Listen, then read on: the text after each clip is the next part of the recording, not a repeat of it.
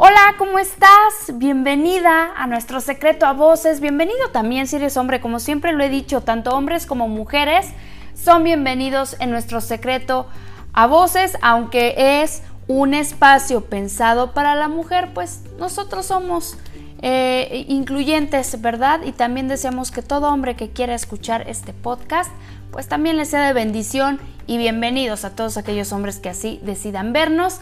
Les recuerdo mi nombre es Carla Zabaleta y el día de hoy me encuentro muy contenta porque estamos arrancando ya la temporada 2 de nuestro secreto a voces y con un tema que de verdad me puso a reflexionar en toda esta semana y que creo que va a ser de muchísima ayuda para ti.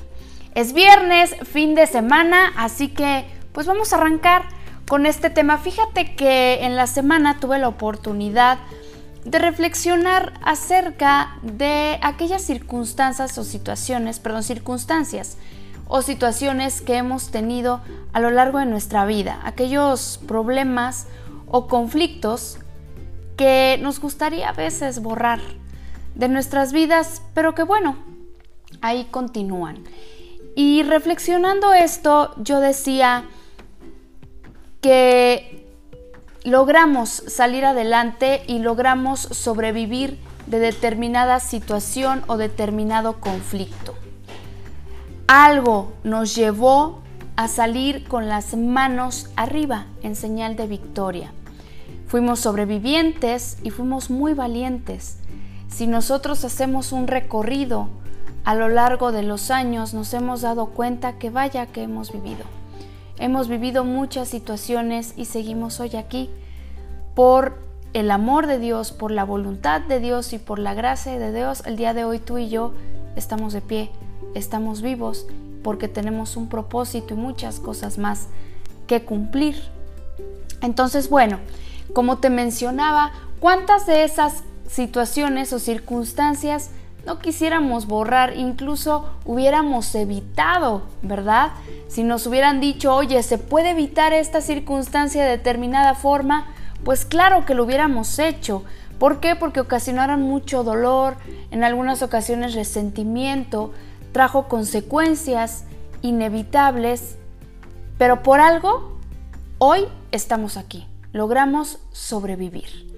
Y justamente, y bajo este encierro, no quisiera verlo como encierro, quisiera verlo como un tiempo en el cual tenemos la oportunidad de reflexionar sobre lo que estamos viviendo en el mundo y de agradecer lo que hoy tenemos. Pero bajo este confinamiento o este resguardo en nuestras casas, pues se, se manifestó o se puso frente a nosotros una especie de gigante que tomó forma de enfermedad, que pudo haber tomado forma de depresión, de la muerte de algún ser querido, no necesariamente de COVID, de alguna otra enfermedad, la muerte de algún ser querido, que tomó forma de un despido, de algún salario, reducción de salario, eh, de depresión, de miedo, no lo sé. Este gigante tomó forma de algo en nuestra vida el día de hoy. ¿Por qué? Porque el mundo está sufriendo. ¿Por qué? Porque podemos verlo con nuestros familiares, con nuestros amigos. Cada uno de nosotros eh, tuvimos o tenemos que enfrentarnos a un gigante que el día de hoy tenemos enfrente. Y de repente nos, percatamos de que estamos frente a este gigante en una especie de coliseo romano del cual no podemos salir. Y nos dimos cuenta que es inevitable enfrentarnos. A veces quisiéramos darnos la vuelta y huir, pero no hay salida. Es sí o sí enfrentar a este gigante que se nos presentó o se nos manifestó de diferente forma. No lo sé, no lo sé en tu caso. Pero hoy quiero que te lleves esta reflexión y quiero que sepas que no estás solo, que tenemos a un Dios poderoso. Y para ello quiero llevarte a recordar vámonos miles de años atrás. Vamos a recordar esa historia cuando el pueblo hebreo estaba sometido por una de las civilizaciones más importantes que se ha tenido en este mundo y que es reconocida a nivel mundial, pero que en su momento era poderosa. Recordemos la civilización de los egipcios. En aquel entonces el pueblo hebreo se encontraba eh, como, como, esclavos de, de aquel pueblo, de los egipcios, 400 años de opresión antes de ser liberados por Moisés. No sé si recuerdan eh, aquella historia acerca de Moisés cuando libera al pueblo judío, al pueblo hebreo. Y bueno, yo me quiero imaginar o quiero pensar qué difícil debió haber sido para los hebreos estar, creo que un poco más de 400 años esclavizados por los egipcios.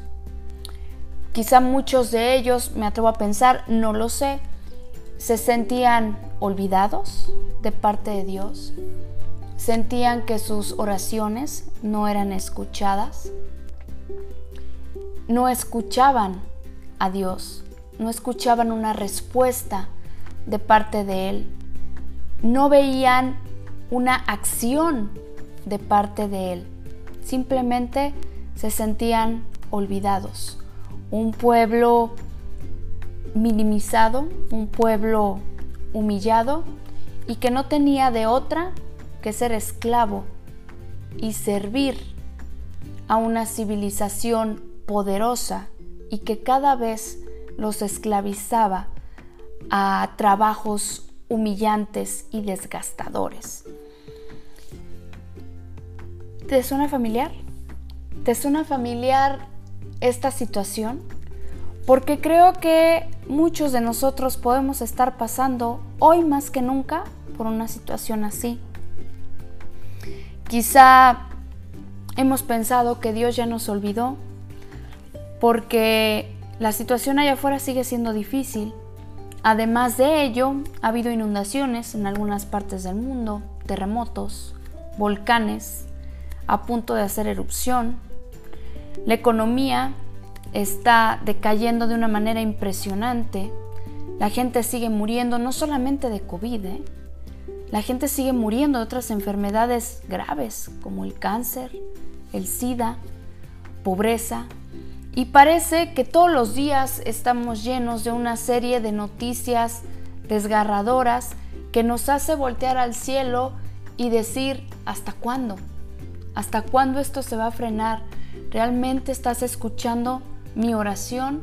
No veo que estés obrando y además creo que ya nos olvidaste. Quizá tú en este momento te encuentras así. Ya nos olvidaste. Porque mira lo que está pasando. Y justamente creo que el pueblo hebreo pensaba eso. Que Dios ya los había, había olvidado. Pero si seguimos avanzando a lo largo de Éxodo, te podrás dar cuenta que no. Fíjate, cuando José llega a Egipto, llega a ocupar uno de los cargos, siendo hebreo, llega a ocupar uno de los cargos más importantes dentro de Egipto.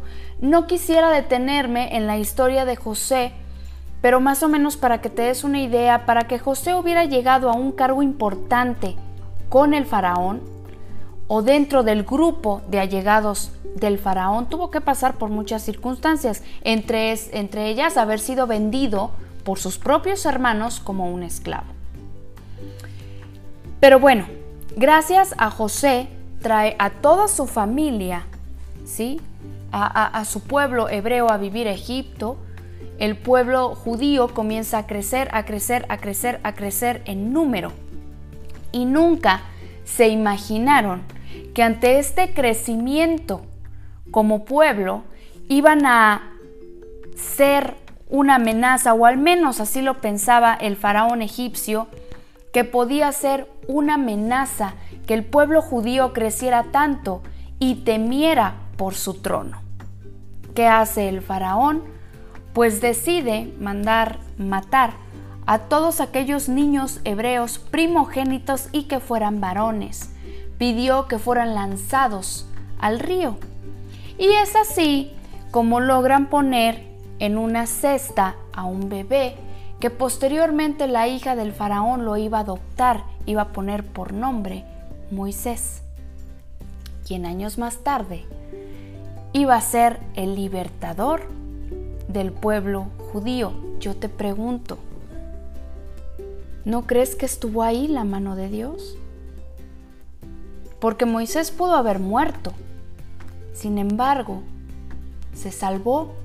Y qué curioso, llevó toda la cultura o fue instruido bajo toda la cultura egipcia. Moisés durante mucho tiempo vivió como un egipcio, era un egipcio, fue educado como tal, con toda esa cultura. Posteriormente, como ya sabemos, eh, por alguna injusticia, Moisés mata a un egipcio que estaba lastimando a, un esclavo hebreo, sale de Egipto y es ahí donde comienza toda su preparación con Dios para posteriormente liberar al pueblo de Egipto. Yo te pregunto, ¿tú crees que Dios no tenía todo esto preparado? ¿No crees que Dios realmente estaba obrando? Porque si nos ponemos del lado de los hebreos, ellos se sentían completamente abandonados, se sentían completamente solos, pero Dios estaba obrando.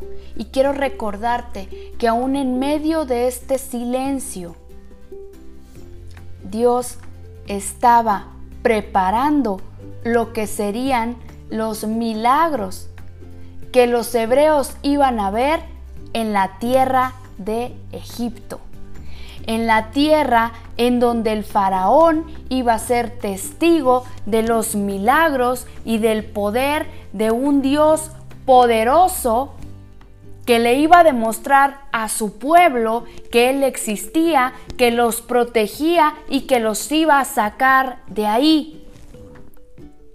¿No, ¿No, crees que Dios puede estar haciendo lo mismo? en estos tiempos? Porque déjame decirte que tú y yo, al igual que los egipcios, no tenemos, de perdón, que los hebreos, no tenemos un panorama completo de lo que Dios puede estar haciendo en este tiempo. Nuestra visión es corta en comparación de la vista panorámica que tiene Dios en este tiempo. Entonces yo te quiero invitar a que te lleves esta reflexión este fin de semana. Porque la siguiente semana vamos a recordar cómo fue que Dios se manifestó y cómo fue que Dios sacó libre a su pueblo. La siguiente semana no te pierdas nuestro secreto a voces porque quiero que juntos reafirmemos en nuestro corazón que Dios no nos ha olvidado.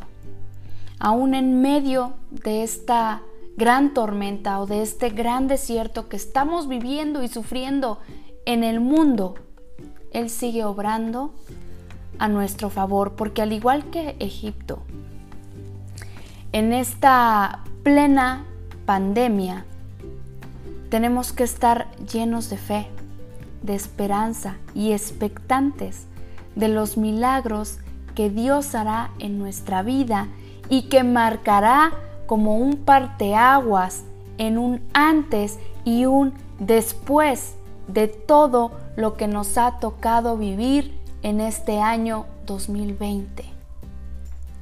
Porque sé que con Dios vamos a salir con las manos en alto Vamos a salir como el pueblo hebreo, porque estoy segura que los mares van a ser abiertos para ti y para mí.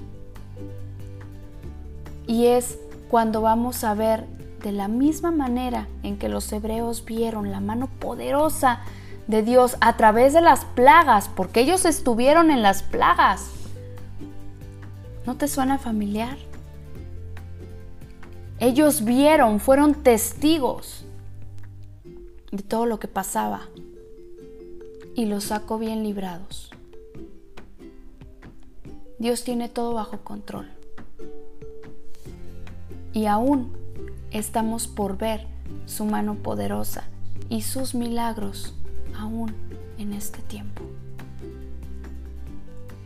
No tengas miedo, mantengamos la fe, estamos juntos y vamos a salir juntos de la mano de Dios. Recuerda pasar la voz, nuestro secreto a voces, no te pierdas la siguiente semana, ¿dónde están tus milagros? Segunda parte. Que tengas un excelente fin de semana. Yo te espero el siguiente viernes en nuestro secreto a voces. Chao.